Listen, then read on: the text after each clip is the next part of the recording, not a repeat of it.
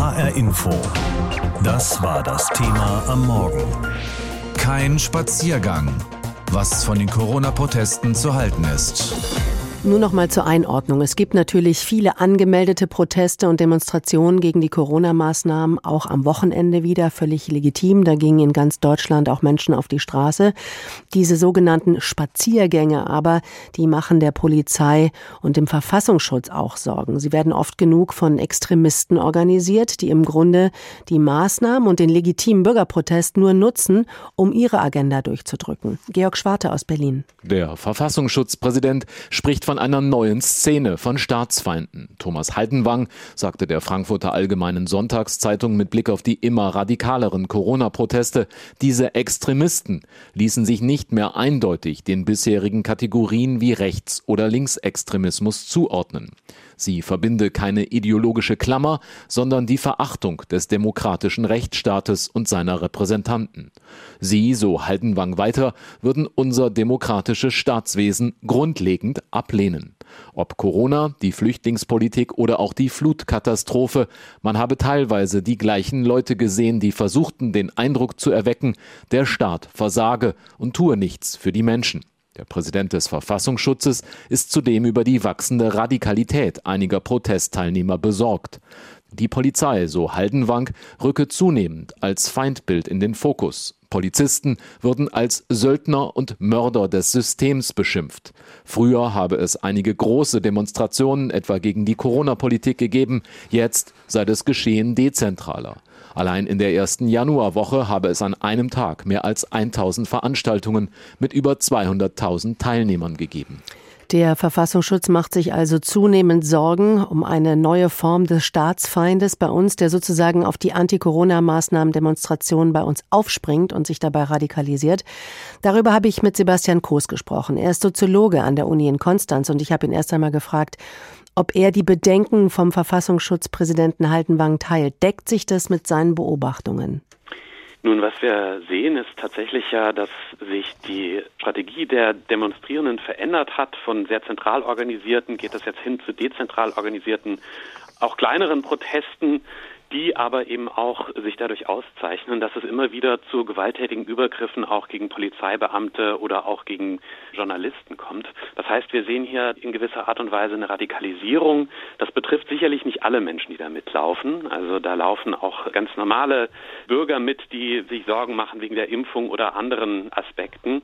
Aber wir sehen eben doch, dass sehr häufig relativ gewalttätig hier auch einzelne Ausschreitungen stattfinden. Wenn Sie sagen, dass da ganz normale Bürgerinnen und Bürger mitlaufen, ist denen eigentlich auch bewusst, dass vielleicht der oder diejenige, die neben ihm steht, vielleicht radikaler unterwegs ist? Merken das die Demonstrierenden eigentlich auch? Ja, man wundert sich. Tatsächlich ist das von Anfang an ein, ein, großes Thema und die Abgrenzung gegen rechts beispielsweise, die findet tatsächlich häufig nur unzureichend statt. Ich glaube, den Leuten ist das zum Teil durchaus bewusst, aber sie sehen für sich häufig auch keine andere Möglichkeit, ihre Stimme zu erheben, Widerspruch zu äußern, auf die Straße zu tragen. Aber genau dieser Vorwurf, den kann man diesen Menschen tatsächlich auch machen, dass sie sich nicht ausreichend gegen Extremisten abgrenzen. Da muss man auch mal fragen, ob es vielleicht auch geografische Unterschiede gibt. Gehen in Baden-Württemberg zum Beispiel andere Menschen gegen Corona-Maßnahmen auf die Straße als in Thüringen oder in Sachsen? Ja, wir haben Umfragen durchgeführt deutschlandweit und wir sehen, dass es doch etwas unterschiedliche Orientierungen gibt. In Ostdeutschland sind die Proteste tatsächlich haben einen stärkeren rechten Bezug. Das sehen wir zwar in Westdeutschland auch. Auch hier gibt es eine starke Unterstützung, vor allem durch die extreme Rechte. Aber hier sehen wir auch Menschen, die aus dem eher linken Spektrum kommen und zu diesen Protesten gehen und diese Proteste auch unterstützen. Was glauben Sie, ist die Hauptmotivation dieser Demonstration? Was soll eigentlich genau damit bezweckt werden? Naja, wie bei jeder Demonstration. Man will Widerstand zum Ausdruck bringen. Man will aufzeigen, dass man mit der aktuellen Situation, auch mit der Diskussion um die mögliche Impfpflicht nicht einverstanden ist. Und das möchte man möglichst lautstark und deutlich zum Ausdruck bringen. Und dann kommt es eben dazu, dass viele Menschen mit sehr unterschiedlichen Bedürfnissen zusammen auf die Straße gehen. Also wenn man jetzt weder Corona-Leugner noch Demokratieverächter ist, aber trotzdem zum Beispiel, wie Sie eben erwähnt haben, gegen die Impfpflicht auch mal was sagen will auf der Straße, was macht man dann am besten? Ja, das ist ja tatsächlich nicht ganz einfach, auch weil natürlich auch Menschen, die sich nicht haben impfen lassen bislang, tatsächlich in gewisser Art und Weise auch öffentlich äh, sehr stark an den Pranger gestellt werden und es nicht ganz leicht ist für diese Menschen, sich zu äußern, sich zu wehren. Und deswegen legt man da tatsächlich ja auch Scheuklappen an und demonstriert mit Menschen, von denen man sich eigentlich stärker abgrenzen sollte. Ist natürlich legitim, darauf aufmerksam zu machen oder dagegen zu protestieren, dass eine Impfpflicht kommt. Aber in meinen Augen fehlt hier tatsächlich manchmal der Dialog, der Austausch und da geht es auch um die, die Impfbefürworter sind. Ja, die sind ja gleichermaßen sehen wir jetzt auch Demonstrationen von diesen Menschen, also Gegendemonstrationen, ja. die natürlich auch gerechtfertigt ich sind. Ich wollte gerade ja. sagen, dann, dann, dann trifft ja sozusagen äh, die Demonstration auf die Demonstration. Man kommt ja auch ein bisschen durcheinander, wer da jetzt gegen wen brüllt, ne? Genau, und das ist tatsächlich auch eine, in, in meinen Augen eine zunehmende Herausforderung, denn wenn diese beiden Gruppen aufeinanderprallen, dann wird das natürlich möglicherweise noch radikaler und das zu trennen ist wichtig. Gleichzeitig, man muss natürlich auch diesen Raum schaffen, demonstrieren zu können, aber es gibt keinen Freifahrtschein für Gewalt.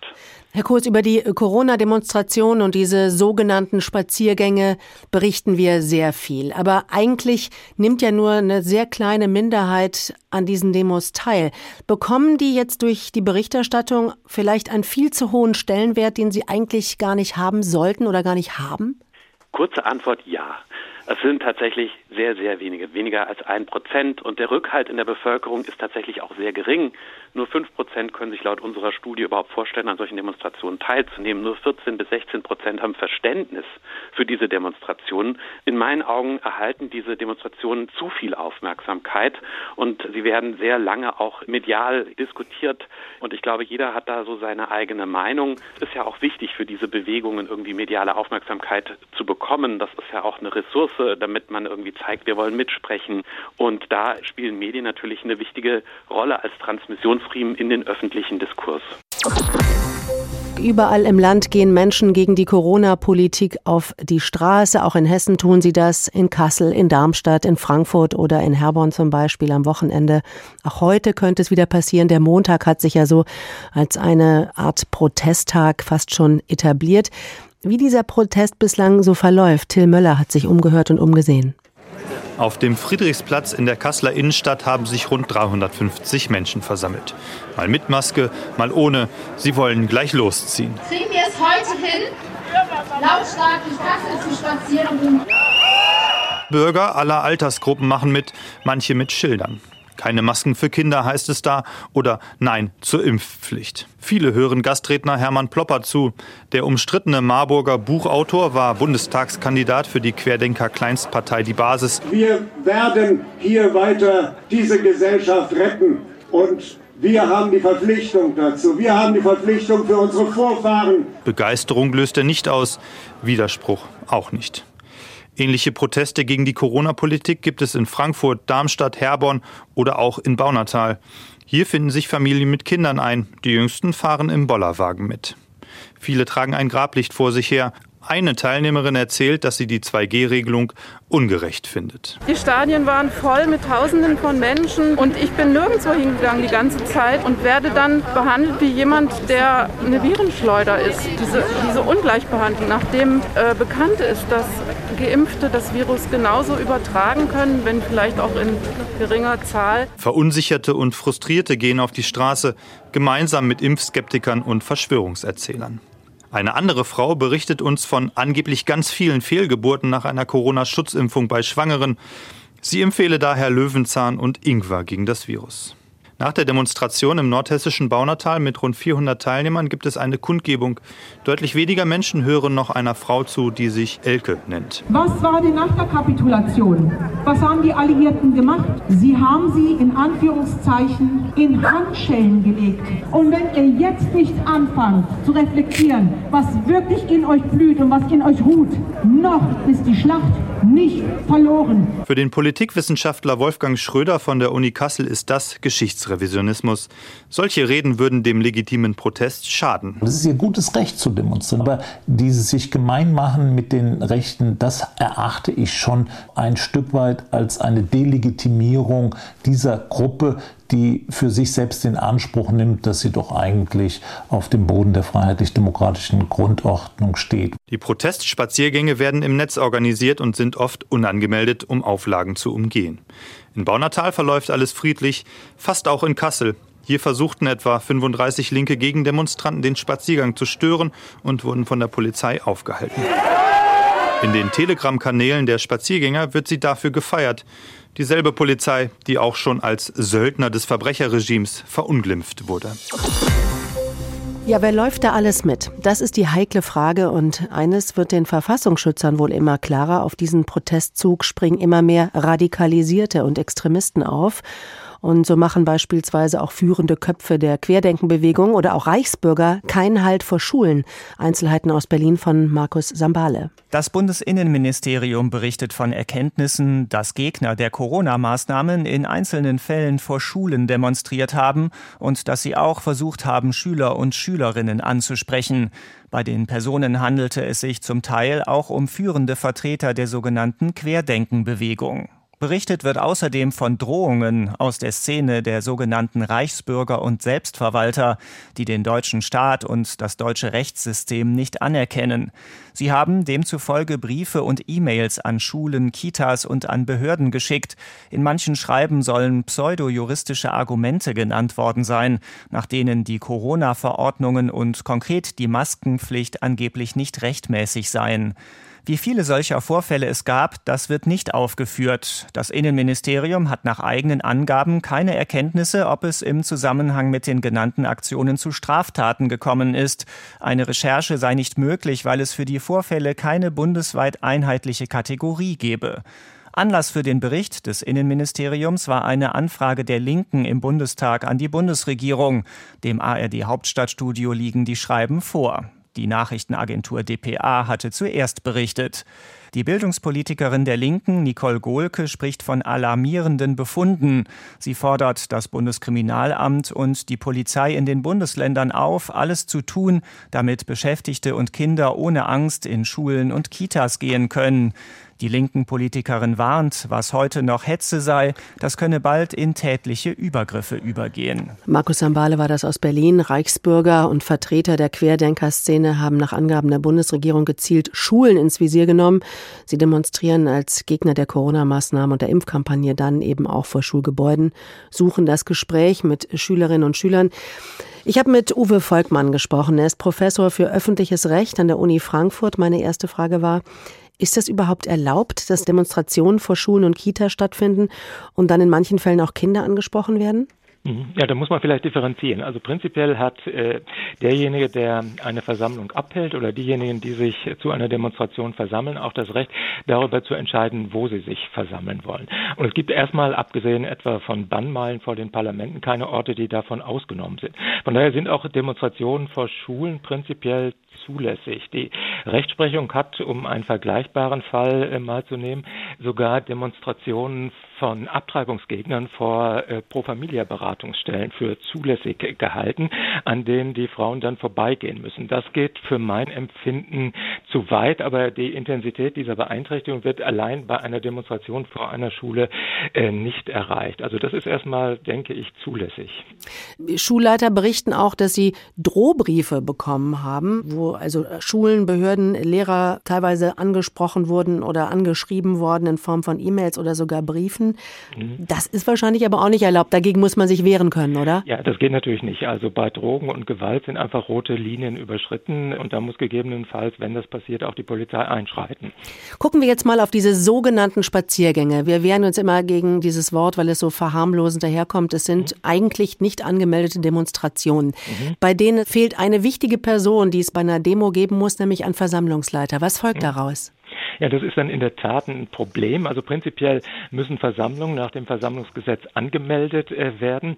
Das ist aber nur dann möglich, wenn Sie tatsächlich einen Versammlungsleiter haben. Und wenn ein Versammlungsleiter fehlt, insbesondere bei sogenannten Spontan- oder Eilversammlungen, wo die Teilnehmer dann so ohne ähm, feste Organisation zusammenkommen, dann hat die Rechtsprechung eine Ausnahme von diesem Erfordernis gemacht.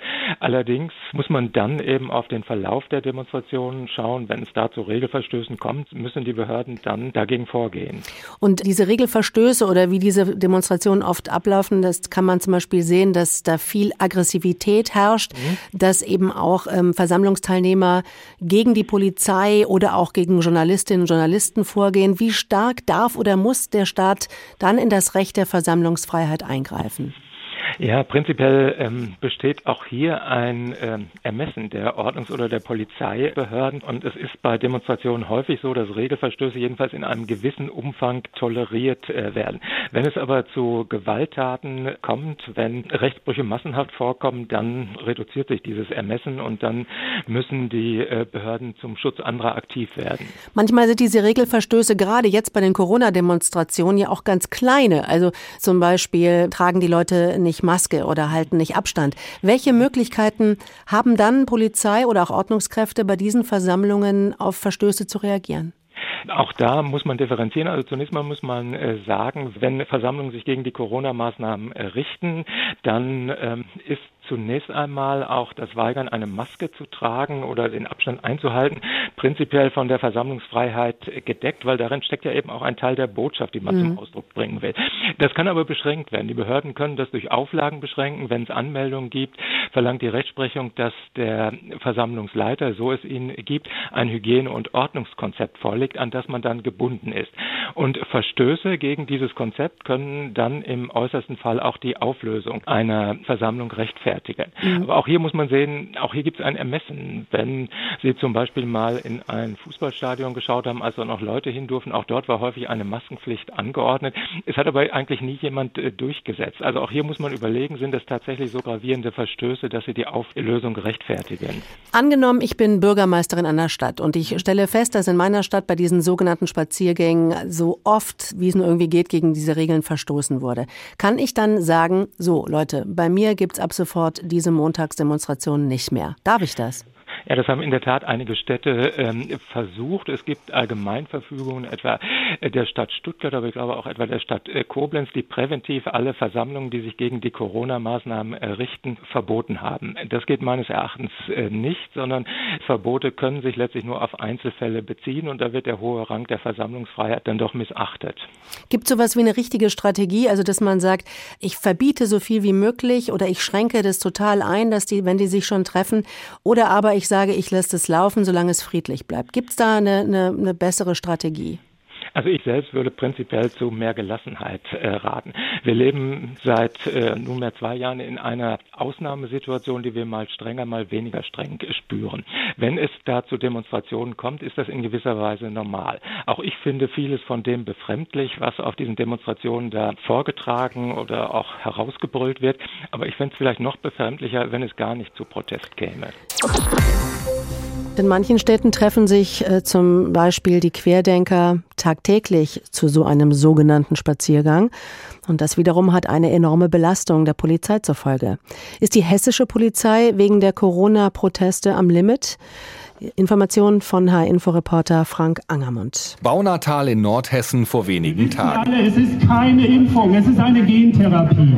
Das Kartenhaus fällt zusammen. Corona-Leugner und Kritiker der Corona-Politik treffen sich zum Spaziergang. Sie demonstrieren gegen die aktuellen Corona-Maßnahmen. Auch in Kassel, Frankfurt, Herborn, Limburg und vielen anderen hessischen Städten wird demonstriert. Und jedes Mal ist die Polizei vor Ort. Die Polizei sei vorbereitet, sagt Innenminister Peter Beuth, CDU. Sie muss aber in 422 Städten und Gemeinden wachsam sein, weil halt eben das äh, häufig spontan passiert oder nur sehr kurzfristig. Aber die Polizei richtet sich darauf ein, aber die Kolleginnen und Kollegen sind dadurch natürlich insbesondere an den Montagen und auch an den Wochenenden natürlich in einer besonderen Weise belastet. Vor allem die Bereitschaftspolizei ist häufig bei den Spaziergängen im Einsatz. Der Landesvorsitzende der deutschen Polizeigewerkschaft DPOLG, Björn Werminghaus, fasst die aktuelle Belastung der Polizei in Hessen durch die Corona-Proteste so zusammen. Wo diese Spaziergänge stattfinden, aufgrund der Größe von starken Einsatzkräften begleitet werden müssen, haben die Kollegen äh, ja keinen echten freien Tag mehr, ähm, die sie im Schichtdienst üblicherweise haben. Äh, die Kollegen gehen praktisch nur noch zum Schlafen nach Hause. Dies würde niemand so einfach aus den Kleidern schütteln. Die Gewerkschaft der Polizei GdP fordert deshalb mehr Personal. In Innenminister Beuth entgegnet, wenn alle ausgebildet sind im Jahr 2025, die Stellen sind schon alle geschaffen, werden wir fast 20 Prozent mehr Polizeibeamtinnen und Polizeibeamte im Vollzug haben. 2270 zusätzliche Polizistinnen und Polizisten seit 2014. Die Polizisten müssten bei den Spaziergängen der Querdenker auch immer an die eigene Gesundheit denken, sagt Jens Mohrherr, Landesvorsitzender der GdP. Das heißt, auch wir stehen permanent mit äh, einem Bein sozusagen in Gefahr, uns äh, zu infizieren. Wir haben zwar eine hohe Impfquote bei der Polizei, aber wir haben natürlich auch Angst, wenn wir in den Dienst gehen, dass wir möglicherweise infiziert zurückkommen. Tatsächlich scheinen Polizisten jedoch gut geschützt zu sein. Beispielsweise befinden sich im Polizeipräsidium Westhessen laut einem Sprecher derzeit weniger als ein Prozent der 2400 Mitarbeiter in Corona-Quarantäne. Doch bei den Spaziergängen kommt eine weitere Belastung hinzu. Die Polizei wird teils als Feindbild betrachtet, wie zuletzt in Karlsruhe, sagt Jens Mohrherr von der GdP. Da ist wohl auch skandiert worden, schießt auf uns, schießt auf uns. Ähm, das hat nichts mehr mit einem äh, demokratischen Verständnis äh, meiner Meinung nach zu tun. Auch wenn derzeit keine Zuschauer bei Bundesligaspielen zugelassen sind und Großveranstaltungen untersagt sind, hat die Polizei in Hessen viel zu tun. Egal ob Razzien gegen Impfpassfälscher oder Schlägereien im Frankfurter Bahnhofsviertel. Vor allem die Bereitschaftspolizei sei an der Belastungsgrenze angekommen, sagen die Gewerkschaftsvertreter. Deshalb fordern sie, dass die Versammlungsbehörden der Städte Spaziergänge auch mal verbieten. Jens Mohrherr. Das heißt, eine Versammlungsbehörde äh, muss dann auch mal Nein sagen, wenn Aufzüge und Versammlungen angemeldet werden, die im Vorhinein schon einen Charakter haben, dass sie möglicherweise unfriedlich sind. Doch die Meinungsfreiheit und das Demonstrationsrecht sind im Grundgesetz fest verankert. Und Verbote könnten zu juristischen Auseinandersetzungen führen. In Hessen wird es heute die nächsten Montagsspaziergänge und somit die nächsten Polizeieinsätze geben. HR Info. Das Thema. Wer es hört, hat mehr zu sagen.